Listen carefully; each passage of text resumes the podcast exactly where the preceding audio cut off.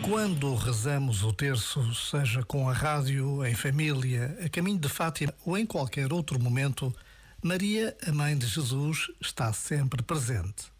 A jovem de Nazaré, que foi a mãe de Jesus e a mãe sofredora aos pés da cruz do seu filho, é hoje lembrada como Nossa Senhora do Rosário. Neste dia, podemos pedir-lhe pelos nossos filhos, pelas nossas famílias, pela paz na terra. Já agora, vale a pena pensar nisto. Este momento está disponível em podcast no site e na app.